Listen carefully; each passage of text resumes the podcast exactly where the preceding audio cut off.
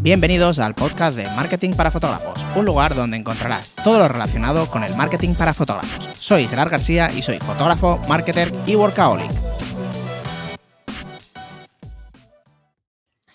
¿Qué tal chicos? ¿Cómo estáis? Espero que genial. Hoy quería hablaros sobre la perspectiva en la que vemos las cosas y que muchas veces por estar influenciados por algo podemos pensar que algo es mejor o peor, pero todo es cuestión de perspectivas, ¿vale? Al menos esa es mi, opinión, como siempre, ¿vale? Te voy a poner varios ejemplos.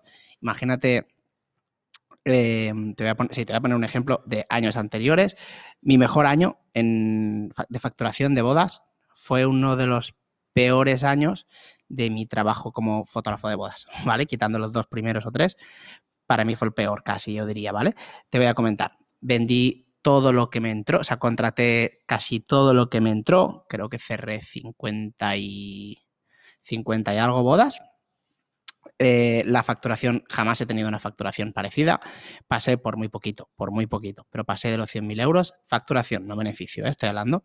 Y lo que hacía era, pues era eso, 50 y pico de bodas a un precio bastante razonable, un pack muy atractivo, foto, vídeo, álbum, 2.500 euros. Beneficio neto de cada, de cada boda, unos 1.800 más o menos. A ver, espera que lo había calculado, pero se me ha, borrado. Eran 2.500 menos 150 más o menos del álbum, menos 300 del, vídeo, del, cámara que me grababa vídeo, eh, son 2.050 euros. En esas 50 y pico años, escucha bien, edité las 50 y pico bodas de foto y de vídeo, ¿vale? O sea, flipa, alucina, o sea, horrible, horrible. Y llegué a entregar todo a tiempo, casi a tiempo, algunas me retrasé una semanita y media, pero vamos, yo me acuerdo de diciembre, de editarme 15 bodas ese mes de vídeo y de foto y, no dormir, o sea, no dormir, no dormir. A lo mejor era a las 3 de la tarde y decir, vale, mañana tengo que entregar dos bodas y acabo de empezar una. No duermo, ya prepararme el café. Horrible, horrible, ¿vale? Entonces, por eso digo que todo es cuestión de perspectivas. Además, ese año, ¿cómo fueron las bodas de ese año? A ver, te diría de gama, gama, a ver, no me gusta catalogarlas así, de presupuestos bajos medios, medios bajos, ¿vale? Para que te hagas una idea. En Cataluña, más o menos, un precio de. Bueno, eso fue hace cuatro años, creo, tres años. Por 2.500 foto, vídeo y álbum, álbum normal, está muy bien. Al menos creo yo. ahora.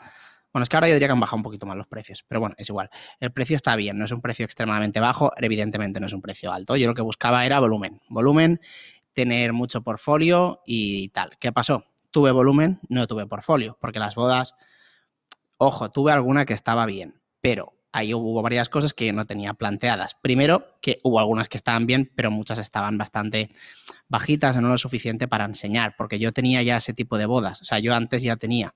Entonces, quizá la, la opción más interesante para crecer hubiera sido coger menos y más buenas, o sea, subir precio y buscarme la vida, lo que dijo el otro día, eh, pues para hacer editoriales, buscar weddings, hacer bodas más buenas, aunque facturara menos, porque así crecería más, ya que las bodas buenas las publicas y te llaman a más buenas, bodas buenas. En cambio, si tienes, si ese material yo ya lo tenía, realmente no gané en portfolio, a lo mejor alguna cosita, pero nada relevante. ¿Vale?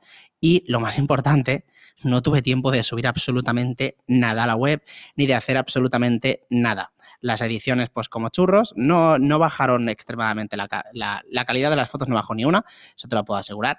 La calidad de los vídeos, quizá en algún vídeo estaba un poco ya cansado de editar, ya que el vídeo es bastante diferente a las fotos a la hora de editar. Tú editas una, boda de foto tres veces y prácticamente la editarás igual. En cambio, una boda de vídeo la editas tres veces y la editarás diferente. Y sobre todo, y si tienes estados de ánimo ya diferentes, pues ya ni te cuento. Entonces, esto viene al tema de la perspectiva. Si lo miramos en facturación, mi mejor año de, de fotógrafo de bodas, con diferencia. Eh, si miramos en calidad de vida, el peor año, peor que el primer año que tenía, el primer año que empecé que no tenía un euro. Em, si lo miramos en calidad de reportajes, de los peores sin ser el peor. El peor, lógicamente, serían quizás los dos primeros años, pero de los últimos cinco años o seis sería el peor, ¿vale? Eh, también por lo que te comento, porque no tenía tiempo de nada, ¿vale? Entonces era horrible, era horrible. Entonces, Ahora ya te voy a comparar otro año. Un año que espero que sea el mejor de, mi carrera. suena siempre raro cuando digo mi carrera como fotógrafo. Realmente una carrera simplemente es pues el, trabajo que has hecho tú durante mucho tiempo, pero bueno, me parece como un poco raro. Es igual, vamos a llamarlo de, mi vida de fotógrafo de bodas. Espero que sea el año que viene y este año también está siendo muy bueno. ¿Y por qué? Facturación, mucho muchísimo menos que la que te acabo de comentar, pero vamos, muchísimo menos. Em, bodas, muchísimo más buenas. Tiempo para editar, bueno, ahora menos porque tengo la agencia, pero bueno, y, he delegado los vídeos de edición, pero más tiempo para, para editar. Y mejores bodas, mejor calidad de vida. Aparte, lo que te he comentado las 50 y pico de bodas, todas llevaban preboda, ¿eh? 50 y pico prebodas también y algún posboda. Eh, ahora no tengo prebodas, casi, tengo muy poquitos. Los que quedan antiguos, que de contrataciones cuando ya aún tenía el preboda y poco más. Y posbodas, poquitos, no muchos. Entonces, calidad de vida, muchísimo mejor. Estoy hablando de solo de bodas. ¿eh? Luego ya el tema de la agencia, vídeos para Patreon, grabar el podcast y todas estas cosas que yo no puedo vivir sin liarme de más, eh, es otra historia. Pero digo, en calidad de vida como fotógrafo de bodas, el mejor año de mi vida sin ningún tipo de dudas. De, de calidad de bodas, mejor año, facturación de la mitad, mitad un poquito para abajo, sí que es verdad que estoy cobrando más, pero tengo bastantes menos bodas. el año que viene, no sé si tengo 15 y voy a cerrar ya. O sea, bueno, de hecho está cerrada, no tengo publicidades ni nada y no quiero coger ninguna más, a no ser que me entre alguna atractiva. Si me entra alguna boda atractiva, como el otro día que me entró una boda de una wedding planner, entonces sí, o que, o que, me, llame la atención por X, de amigos, de lo que sea, pero en principio está cerrado. Tiene que ser algo que me llame. ¿Vale? No quiero hacer más de 15 el año que viene. Ahí sí que influye claramente el tema de la agencia, de Patreon y de que ya está. O sea, llevo ocho años trabajando como un cabrón en las bodas, de mil horas, o sea, mejores fotógrafos hay un montón mejores fotógrafos que yo, que trabajan más que yo, no hay tantos. Y pues bueno, yo creo que ya ahora es un momento de que ya me lo he optimizado todo ya puedo pararme y disfrutar un poquito más de, de la vida y no complicarme tanto. Entonces, eso viene de lo que te estaba comentando. ¿Qué año es mejor? Entonces, cuestión de perspectiva. Si eres una persona que simplemente vas a por el dinero, ojo, yo soy una de esas, pero eh, me refiero, si, solo miras el, nivel económico, el otro año fue increíblemente mejor. Si miras calidad de vida, no hay ni punto de comparación. Ya no digo si hablamos de calidad de pareja. Aunque yo trabajo con mi mujer, que eso es un puntazo a favor, porque si no, no podría estar haciendo estas cosas. O sea, no podría estar haciendo este volumen de trabajo, ya que nos llevamos increíblemente bien en las bodas. O sea, es raro, ¿eh? Es raro, pero nos llevamos increíblemente bien en las bodas y está genial. O sea, yo no yo no estaría todo el fin de, todos los fines de semana fuera de esta forma si mi mujer no trabajara conmigo. Eso lo tengo muy, muy, muy claro. O bajaría el nivel o cambiaría de trabajo. O sea, eh, porque luego el, año de las 50 y pico de bodas, si no hubiera estado con, trabajado con ella, no sé lo que hubiera pasado con esa, con la relación. Pero bueno, que me desvío como ya es habitual en mis podcasts. Entonces, todo es cuestión de perspectiva, como te, como te estaba diciendo. En el caso de los fotógrafos de recién nacido y familia y embarazo, lo veo exactamente igual.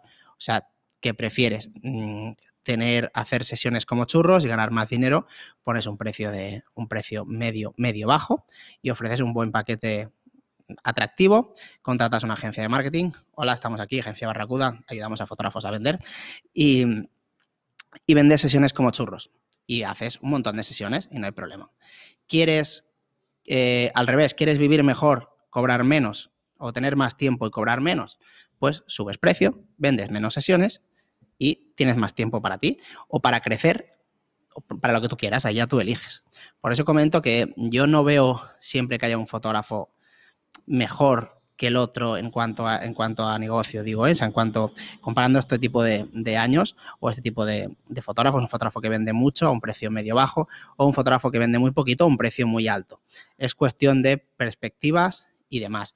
Aparte que aquí hay otra, otra cosa añadida, que por ejemplo, yo no querría tener, a ver, que se me entienda, no querría tener em, un cliente extremadamente alto en bodas y extremadamente exigente ahora mismo en mi vida porque yo lo tengo todo estructurado muy bien, tengo mi estilo, em, tengo mi forma de trabajar, lo tengo todo muy por la mano y lo que entrego siempre gusta. Creo que hace bastante tiempo que nadie se me queja de nada y, está todo muy, muy fácil, muy por mano, muy cómodo. La palabra es cómoda, ¿vale?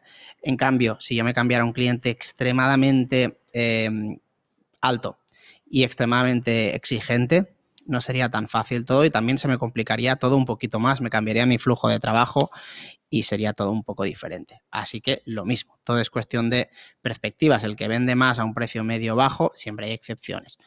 em, que ya no estoy en el precio medio bajo, tampoco estoy en el precio alto.